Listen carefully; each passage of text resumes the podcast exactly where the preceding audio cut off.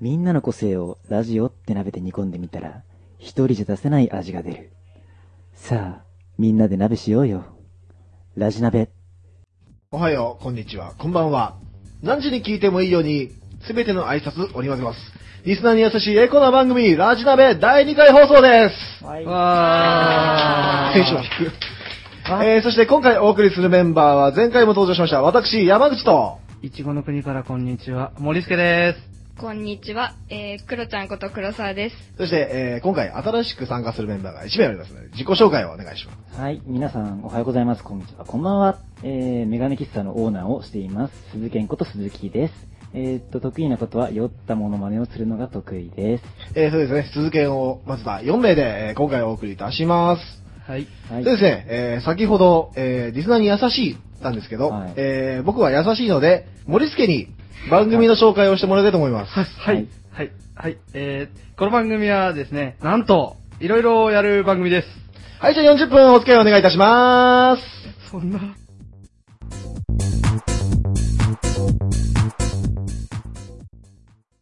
ラジナ二択で、とえーこのコーナーはですね、えーゆるい二択で、えーどちらがいいか、えーどちらの方がよりいいかを、えー勝手に言い争ってみるコーナーでございます。例えば、あの、猫派か犬派かとかね、えーそういう二択で、えー言い争ってもらおうというコーナーでございます。今回のお題は、休日が、えーインドア派か、アウトドア派か、そしてもう一つ、団体行動時は、えー戦闘派か、えー最後尾派か、で、えーまず最初は、休日はインドア派かアウトドア派かなんですけれども、はい。えーインドア派が、えー森助、はい。アウトドア派が、えー、黒ちゃんと鈴賢、はい。はえーじゃあ勝手にどうぞ。じゃあ、どっちからやるどっちからうんさっきの聞いた感じだとね、結構ごっちゃになってるから、うん。インドアインドは。インドアね。いいよ、インドア。やっぱりね、うん太陽の光とかね、もうこの年になるとね、痛いの。ベこの年。すごい痛い。刺さる。太陽の光。うん。ん日焼けとかじゃなくて、普通に痛い。痛い。もうなんか、溶けそう。うん。うん。おっちゃんインドアとか無理だわ。あインドアじゃねえよ。アウトドアとか無理だわ。そう。うん。そう。インドアって何するのえ、家で寝てる寝る寝るアウトドア行こっか。本読む、うんアウトドア行こっか。 うん待って。ね。少し。ね。まあ、じゃあ、どうぞどうそぞ。うだねアウトドアどうぞ。どうぞ存分に。うんどうぞいいと思うよ。うんアウトドアですわね。アウトドアですね。最近僕はですね、大学に入って体育の授業というものがないんですね。なので、運動する機会がなくなっちゃったんですよ。高校時代は部活に入ってて運動してたんですが、今全然運動できなくてね、もう本当に体なまっちゃって、体力も落ちちゃって、運動したいなーと思ってて、運動したいなーと思ってるんですけど、運動できなくて、運動したいんですよ。はい。運動したいんですね。結果、運動したいで。はい。結果、インドアってことですかいや、インドアなんじゃない。え運動しに行きたい。けど、行く時間がない。うん。から、インドア。から夜にイ運ンド動しようかなって、今思ってるんですよね。公園の空き地でバスケとか。いや、もう普通にそ夜こな夜ら、なそこら撮ってみ辺たい走りに行こうかなって。いあや、でも夜ってやっぱなんか走ると気持ちよくないですかあの、涼しくてー。。あー、確かに。で、なんか、自分が、あの、夜ってなんか、暗いからかななんか夜はいいくよわかんないね。ですけ太ど。陽の、太陽出てないから。うんまあそうなんですけどね。なんかあの静けさの中走ってるのがまた気持ちよかったりしてう、ん。うん。すごい、あの楽しいですよ、夜走ってるの。はい。はい、自じゃ分あはね、クロちゃん。私はですね、あの、水泳とか、す陸上が好きで、あの、体を動かしてることが好きなんですね。それで、あの、具体的には、休日はランニングをしに行ったり、まあ、最近はちょっとインドアになってるんですけど、昔は、んウェルカム。いや、アウトドアで。昔は、インドア、あ、違う、アウトドアだったんですけど、そう、その時は、結構、周りに河川敷があって、その周りをランニングして走るのが結構まあ、ランニング心地よくて、まあ、ランニングでね。はい。はい。まあ、次体を動かすことはいいことですよ。は。はいい。はい。よろしいですか、はい。はい。 えー、ちなみに僕はアウトドア派でございます。えー、次のお題行きましょう。みんなでね、団体で行動してるとき、自分は先頭を歩くか、えーもしくは後ろの方を歩くか、まあ、行動でもそうですね、えうー、んするかということでございますが、はい。先頭派が鈴賢、はい。えー、最後尾派が黒ちゃんと森助。はい。ですね。戦闘派。まあ、戦闘派っていうか、歩いてたら戦闘になっていくっていうパター ンが。あの、あ の、えあの、喋ってる時って、なんか楽しくて、普通にそのままあの、楽しさの上がった気分でテクテク歩いていくと、うん。あれってなんか、あ、前の方にいるみたいな感じになってることが多くて、そうですね。あの、本当ちょっと、あれな話をしてるときは、あの、意味深な話っていうか、なんとかね、深い話をしてるときは、 まあ、後ろの方に下がっちゃうんですけど、大体、話してると前進んじゃいますね。はい。もともと歩きは早い。歩きは、多分、まあ、早い方だと思いますね。うーんはじゃあうん、最後尾派い。はい、最高尾派。はい。なんかさ、面白いじゃん。一番後ろから見てるとさ。人を見てるとうん。うわあいつあんなとこ歩いてるよ、みたいな。あ、あるよね後ろから見るとね、うんはみ出てる人のが、うん。列から。なんか、全部見えるじゃん。なんか、あいつ何やっているってのが。うんそういうのを観察しながら歩くと面白くね。それはね、面白いかもしれないね。面白い。多分面白いね。面白い。いやー、後ろ を歩くのもね、いいんだけど、でもやっぱさ、あんまり後ろって言うとなんか、ちょっと遅いなーっていうか、なんかみんなでそう歩いてるのに、結構遅く感じちゃうこととかあってなんか、前、例えば信号とかでブツッと切れちゃったら、うん。もうなんか、あ、ちょっと迷惑かけてるなーみたいな印象とかも湧いちゃうんで、そう、そうならない程度の後ろ、そうだなっていうのは後ろ。うん、を目指す。うん。 目指すよ。はい。頑張るよ。頑張って。うん。そうじゃんはうんあのーそういう後ろから眺めるのが好きとかそういうわけでもなく自分自身が迷子になりやすいというか 後ろからついていかないとすぐ迷子になっちゃうんですね方向音痴でじゃあ前の人が迷子になったら一緒に迷子になっちゃう人だ。あそうだね。それはそうだった う迷子、迷子クロッチ。ーんでもみんなで一緒に行けば一人ではぐれるよりかはうん。集団心理うんね。一人で迷子は厳しいよね。うんよくななるのってるんですよ迷子になってんのちゃんとついていけてないじゃん。人に後ろを歩いてるってだっていや、そりゃ、たまに先頭とかうん歩いて、自分が行きたいなと思ったところに全く行けてないという。なるほうんど。完方向全音痴にだね、まあ、前にいても後ろにいても迷子になるという。真ん中にいなさい、あなたは。うん。人に囲まれてな さい。わかっ保護してもらえます、保護た。うん。誰かに。でも GPS 持って歩けば。常に自分の居場所確認しながら。ね、はい。うん。いいですかこんな感じで。こんな感こじんでな。感じで大丈夫ですかいいですかいいです。いいですあかのー話があらぬ方向へ飛ん だり、励まし合ったり、はい。迷子にならないための、ね、考慮したり、はい。まあ、結局、どっち派なの真ん中。前、前前。真ん中真ん中真ん中はない。まあ、後ろ後ろの方だよね。二択だからね。二えっ択とだ、ちなみに僕は、えー後ろ派です。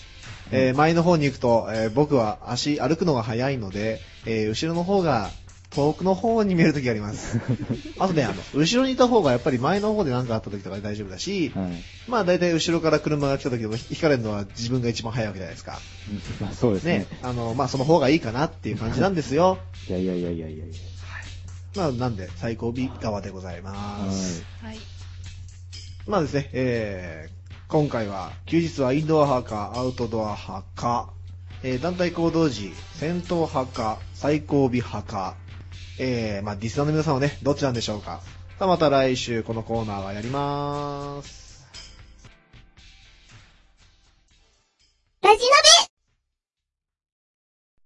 緊急ニュースです。エイリアンコックピットを襲撃。アメリカからのニュースです。事件はモンタナからソルトレイクシティへ向かうスカイウエストこ、スカイウエスト航空の飛行機の中で発生しました。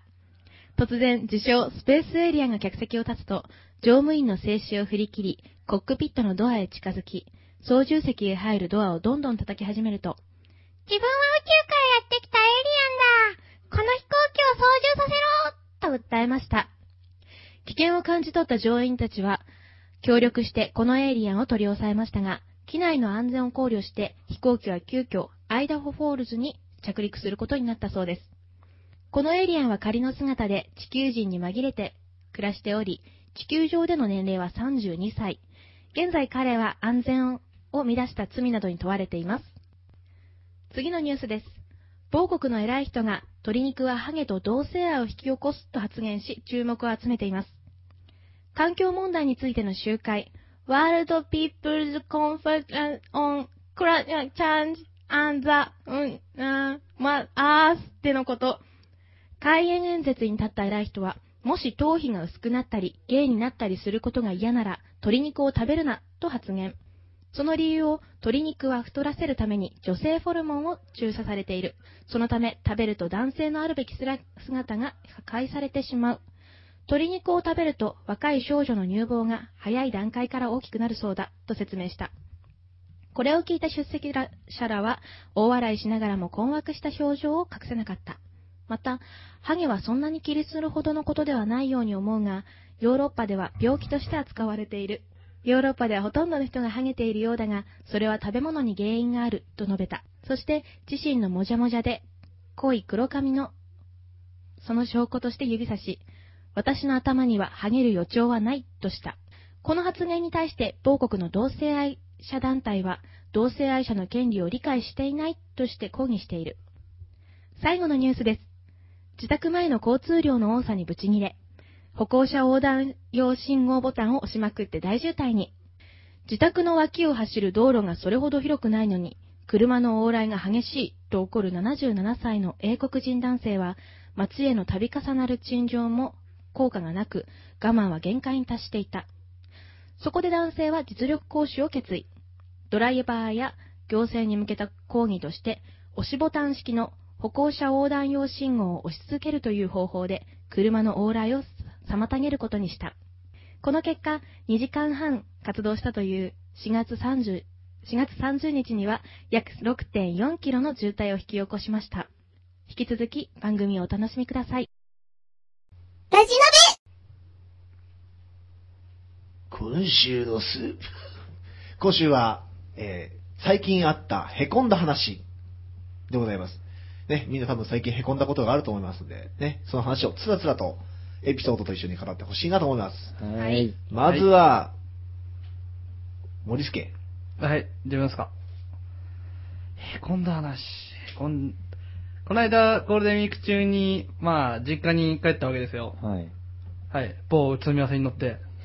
は。はいいそうじゃねえな、それも。もそしたらですね、まあ、降りるところの一個手前の駅で、終点です、終点ですというアナウンスが流れてくるではありませんか。耳を疑いましたよ。この電車では家に帰れないのかと。そこから歩けばいい歩けばいいじゃん。いや、田舎の一息を舐めないでくださいよ。 田舎の一息長いですよ。何キロぐらい1、2キロあるんじゃないですか、ね。短い短い、1年キロぐらい。余裕余裕。はい。それでひたすら次の電車をうん。 20分ぐらい待ちました。一駅、はい一駅まで行くのに20う、分。それ、はい歩いた方が早くね。うん。 疲れてたんですよ。あうのん。はい。それが凹みました。うん。ねで、で、無事帰れましたよ。うん。はい。それだけはい。あ、そね、この間、ね、あの、うん僕たちの学校で1年生で行われた、あの、なんで、イベントですあかあよあの時にね、はい僕と森助でね、うん一緒に行こうってなって、うん行った時も、また、あ一の、個手前のあっ駅で。たんですよ。その電車、 そう、止まっちゃったんですよね。で、でね、待ってて、でう、ん。次の電車乗ったらうん、知人がいまして、うん知人に、知人がちょうどその時に話していたことが、この一個前で乗った、電車乗ってた人たちって哀れだよね、みたいな感じの 哀れ話って話話されてたらしくって、で、そこにちょうど僕たちが乗り込んでったんですよ。う。うんで、なんか、あ、あ、鈴哀れな賢人とか言って、今、ここちょっと止まっちゃってさ、とか言ってたら、あ、今、哀れだって話してたんだよ、とか、それを言うんですよ、僕たちに向かって。哀れ だね。哀れ。そう哀れは、ね。哀れだった ね哀れちゃったね。なんかすごいうん、哀れみを込めた目で見られたね。ね、見ま、され、見られましたよね。あその、う僕もでもあるんですよ。あはいの、あるんですかバイトへ行くときに、たまにいつも乗る電車だったら問題ないんですけど、はいちょっと時間遅れてて先に行ったりすると、あの、行く手前の一つ手前でやっぱり止まるんですよ。うん。で、そっから、あの、上に、あの、U ターンするんですけど、あーはい。その一駅向こうなの。その一駅向こうなの、たった。はいはいはいなのに一歩手前へ止まられて、で、ホーム違うし、そっからあの、次の電車来るまで10分待つわけだうし、んマジねえわ。そんな、そんな経験が。ある。それやってから、その電車のあの、どこ行きっていう、あの、標識っていうか、あれを、よく見てから乗るようになった。あ、そうですね。あ、終点が手前だったっていうことですかそうそうそうそこまでしか行かない電車だった、たまたま。あほんとびっくりするよね。ね、あれね。終点ですって言われた瞬間そう。そう、えってなるよね。あと1個だよ。そう。頑張って。知らずにそのまま U ターンしたことあるから。しかもさ、その止まるところが別に何かあるからそこで終点とかっていう感じではないんだよね。ない。別に、え、ここ止まって何すんのみたいな。田んぼしかねえぞみたいな。ね。ね。はい。ーうんで、次行こう。はいえー次は私、山口です。えーとね、僕本当に凹むんですけど、はこないだ、48って言われた。い。年齢がですかガチで。ゴミますね、それは。 48って、今まで最高齢だよ。現年齢は、 22です。はあい約2倍、倍以上に2倍ちょっと。ですね、18の時にはい、すでに32とか34とか言ってて、 誰にですかえ誰誰に誰にですかあ 誰にの、仕事先の人ですよ。バイト先の人に。その人はいくつですかその人、だ高2とか高1とかじゃないかな。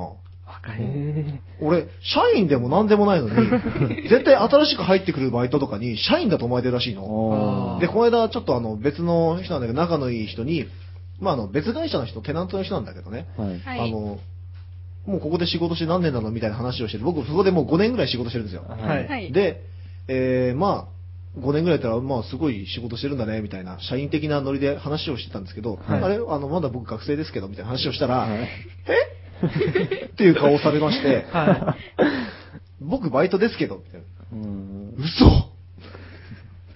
もう社員になっちゃえばいいんじゃないですかガチでびっくりだって。うん社員になれっていうか、あの、席は開けといてもらってるんですけど、多はい。分行かないだろうなっていううん まあ、あの、僕は本当に年齢を高く見られることがあって、は。はいい。孫がいる とか、ひどいんだけどね。そこまで行っちゃうんですかあるお客さんには、店長さんって話しかけてもら って、違いますみたいな。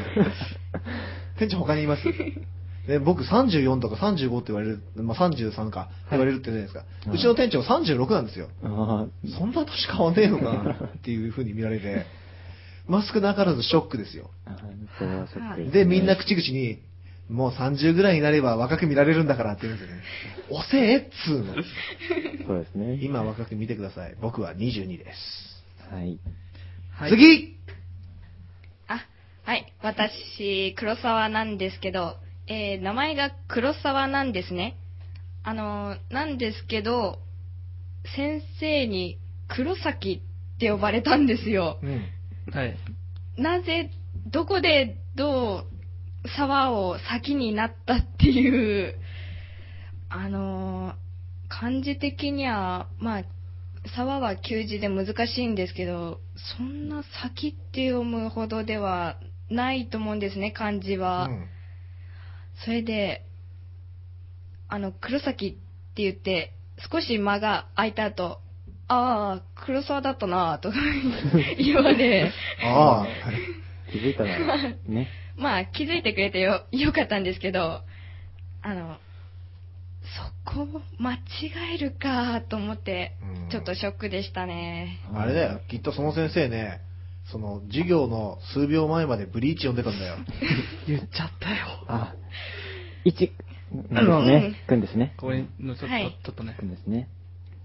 はい。あなんか他に名前間違えられたことないのあ、ああ下の名前で、ちょっと違う名前で呼ばれてしまったり、どんなああはいよあ、。あのう、ん、うん。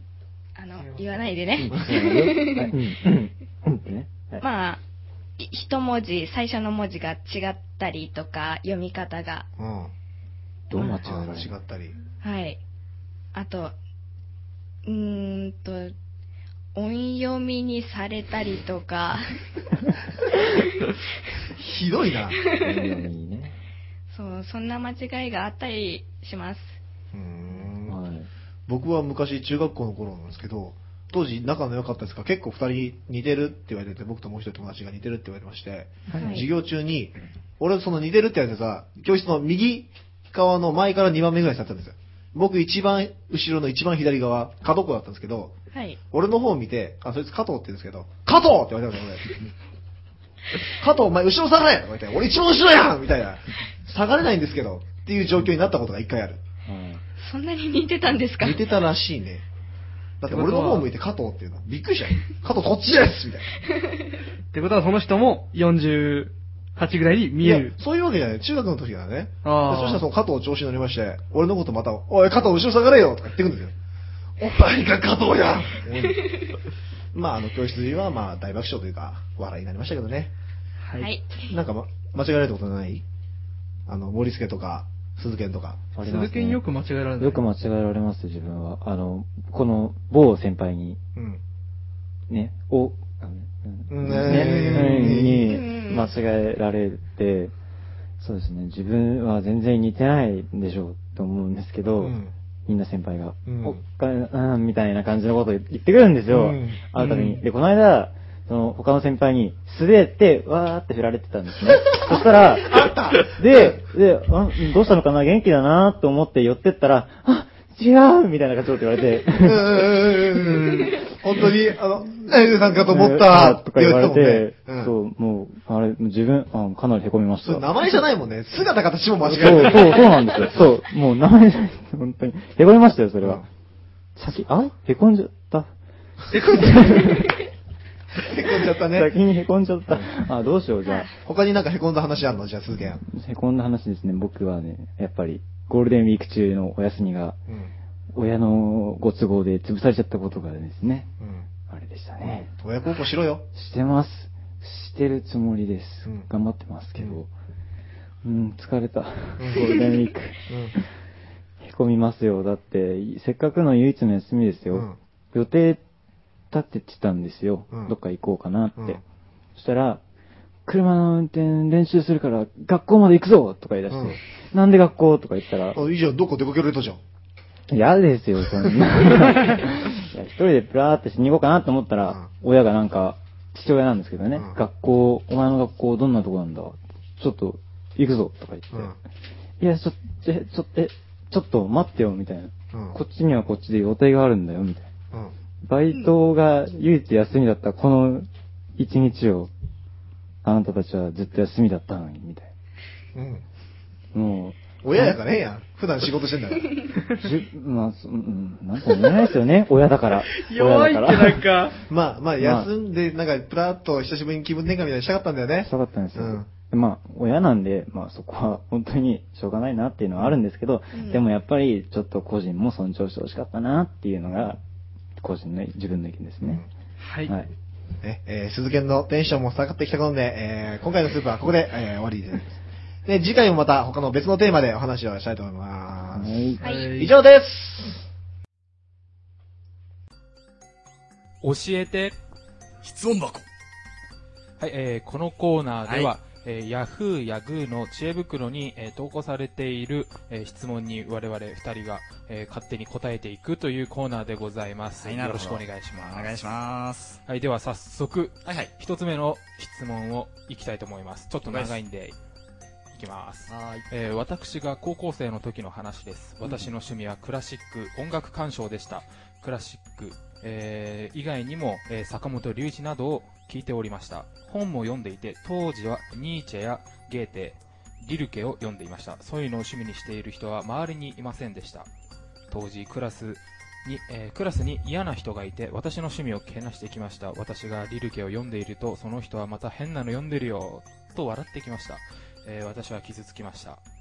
私が流行りの J-POP 以外の音楽を聴いていると軽蔑したような笑いで私を嘲笑してきました私が休日に、えーインド映画を一人で見に行ったことを話すと軽蔑してきまま軽蔑してきまうん軽蔑してきましたクラシックについても、えーバイオリンで食っていこうと学校へ入るとかそういうのならいいと意味不明なことを言ってました、えー私は自分の趣味を軽蔑され傷つけました今は自分が好きなことをやればいいと思ってるんですけど一方では周りが何をしているかも気になります、えー今は大学生が何を楽しんでいるのか気になりますということで我々ちょうど大学生なんでね、はいはい。どんなのが趣味でしたあの高校時代で高も今でも大丈夫ですけどそうですね、部活とかで、やっぱ美術部やってたんで、おおーそういう関係のことをやっぱやってましたね。なるほど絵を描いて、いや、あの、絵じゃなく物を作る感じの。ああ創作の方、はい。へそういう感じえです。そうだな私は今は何だろうなとりあえず、はい。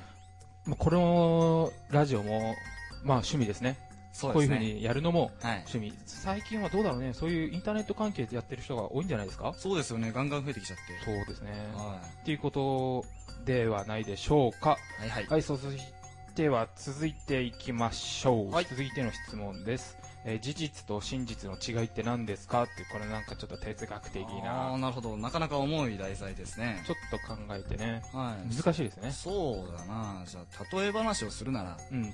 そう、A さんがじゃあ殴られたとしました。はいはい。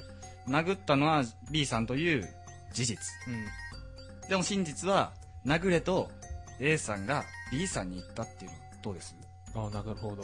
はいな。かなか、いい考えじゃないですか。そうですか。ちょっとパッと思いついた割にはいい感じかななんて自分では思ってるんですけど。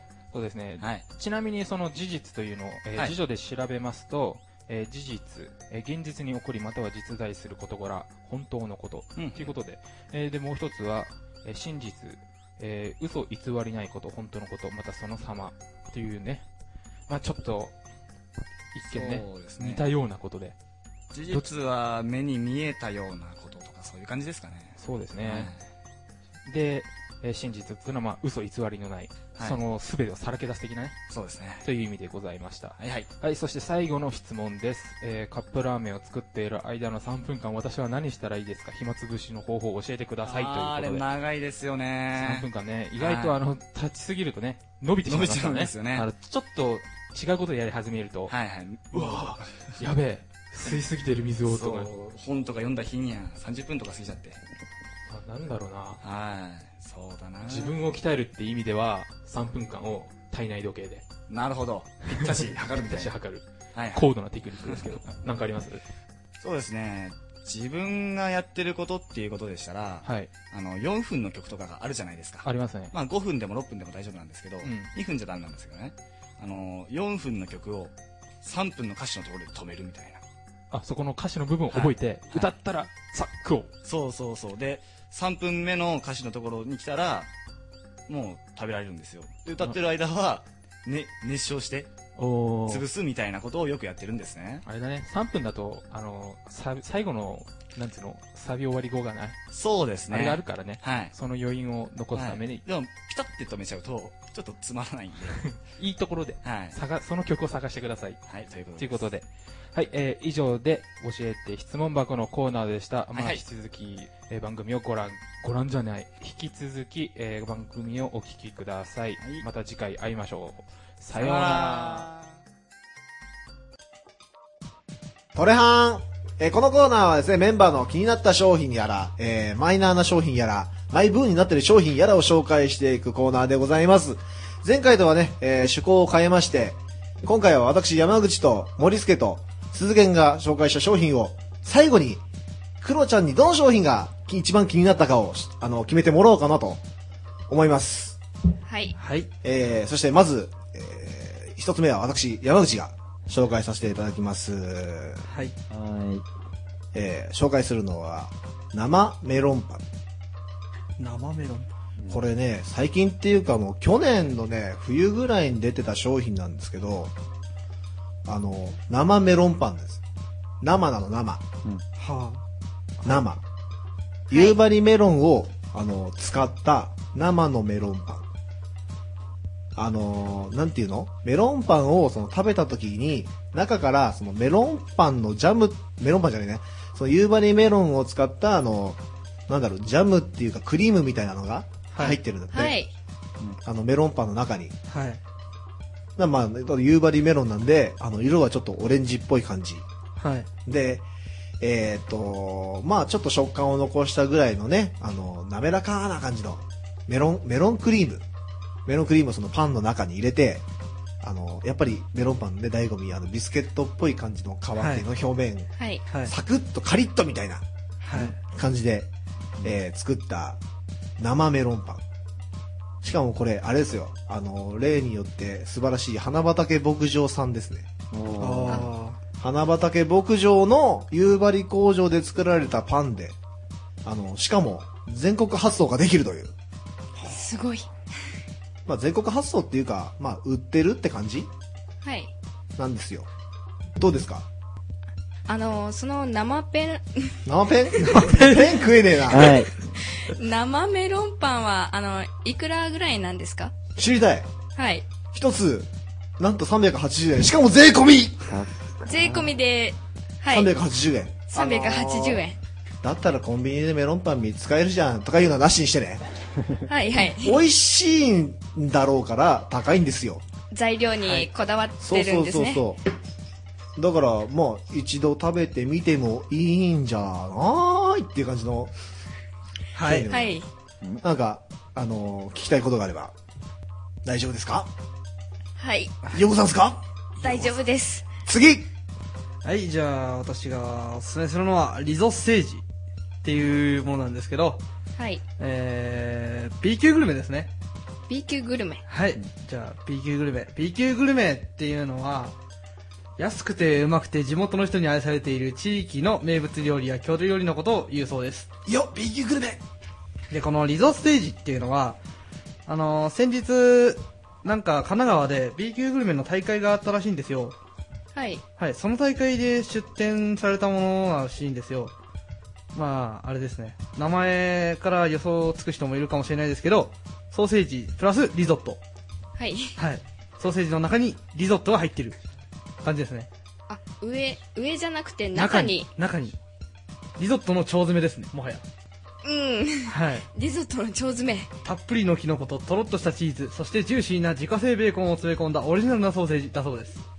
そうなんですか。はい。川崎生まれです。はあ。ベーカリーフードコート麦で発売しています。はい。質問ありますかあの、その B 級グルメの大会で、なんか、優勝したんですか優勝は違うんですよ。優勝は懐かしい給食揚げパンってやつなんですけど、はい。あ、はい出場したってい出う。場したって感じですね。はい。はい。はい。質問終わりですかあ大丈夫でかす。価格価格とかはいいですかあ、価格言ってませんでしたっけはい。価格は1本200円です。ちょっと高くない そこはまあ、B 級なんで、値段も B 級で。はい。じゃあ、はい。次行ってみよう。はい。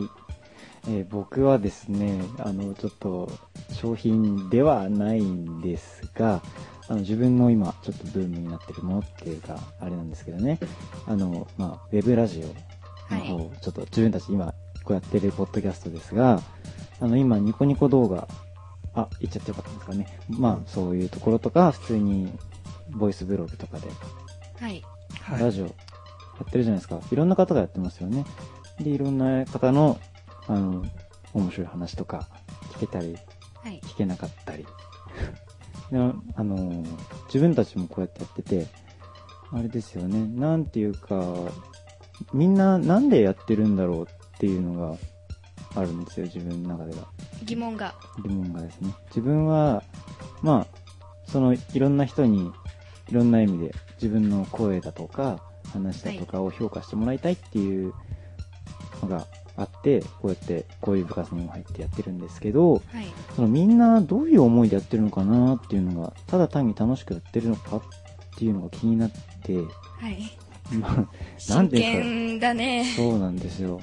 ちょっと、まあ、声関係の仕事につけるかなと思っているので、あれなんですよ。でもこれぶっちゃけ、はっきり言っていいですかすいません。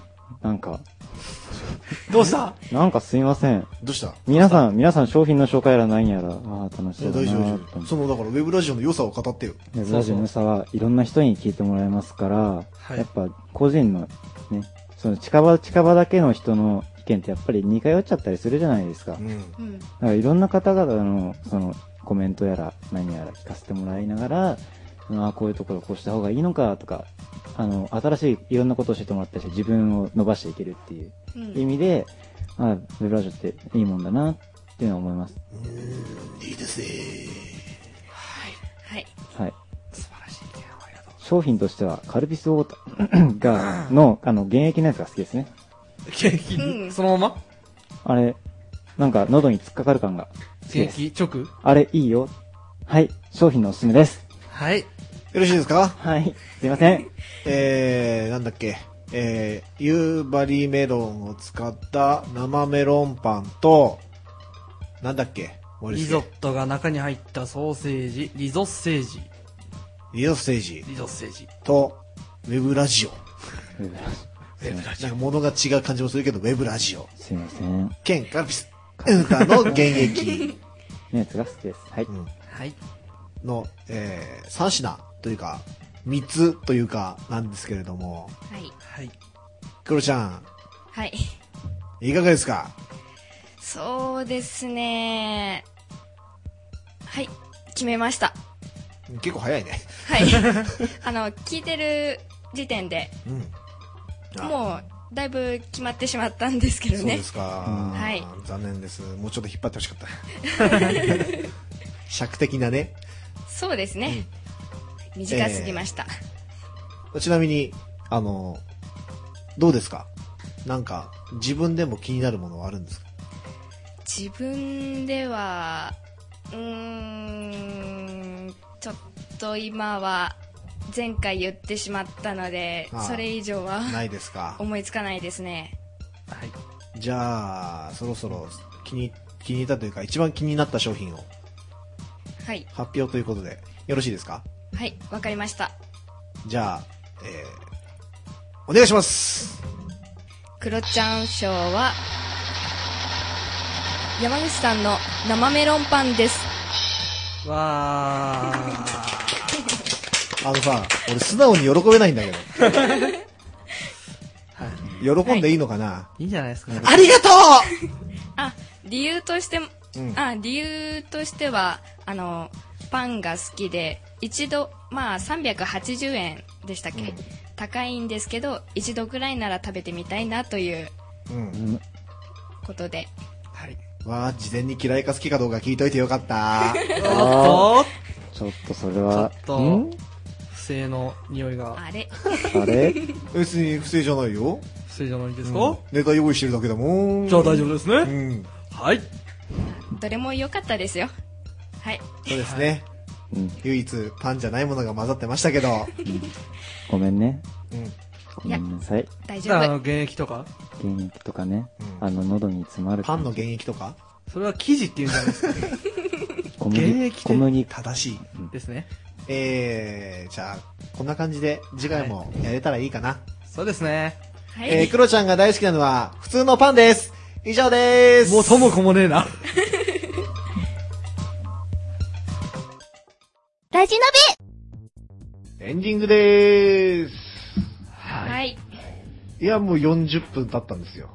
早いですね。早いですね。はいえー今回、あの、第2回どうでした森助君。まあ、とても楽しかったですね。心ない言葉だね。はい。得意技です。クロちゃんはえー先ほどのトレハンであった、あのクロちゃん賞の生メロンパンう今食べたいですん。よほどお腹空いてんだね。空いてます、 うん。なんとか取り寄せてください。はい。はい。今回初登場、鈴研はどうでした 黒ちゃん賞欲しかったなぁガチじゃねえか。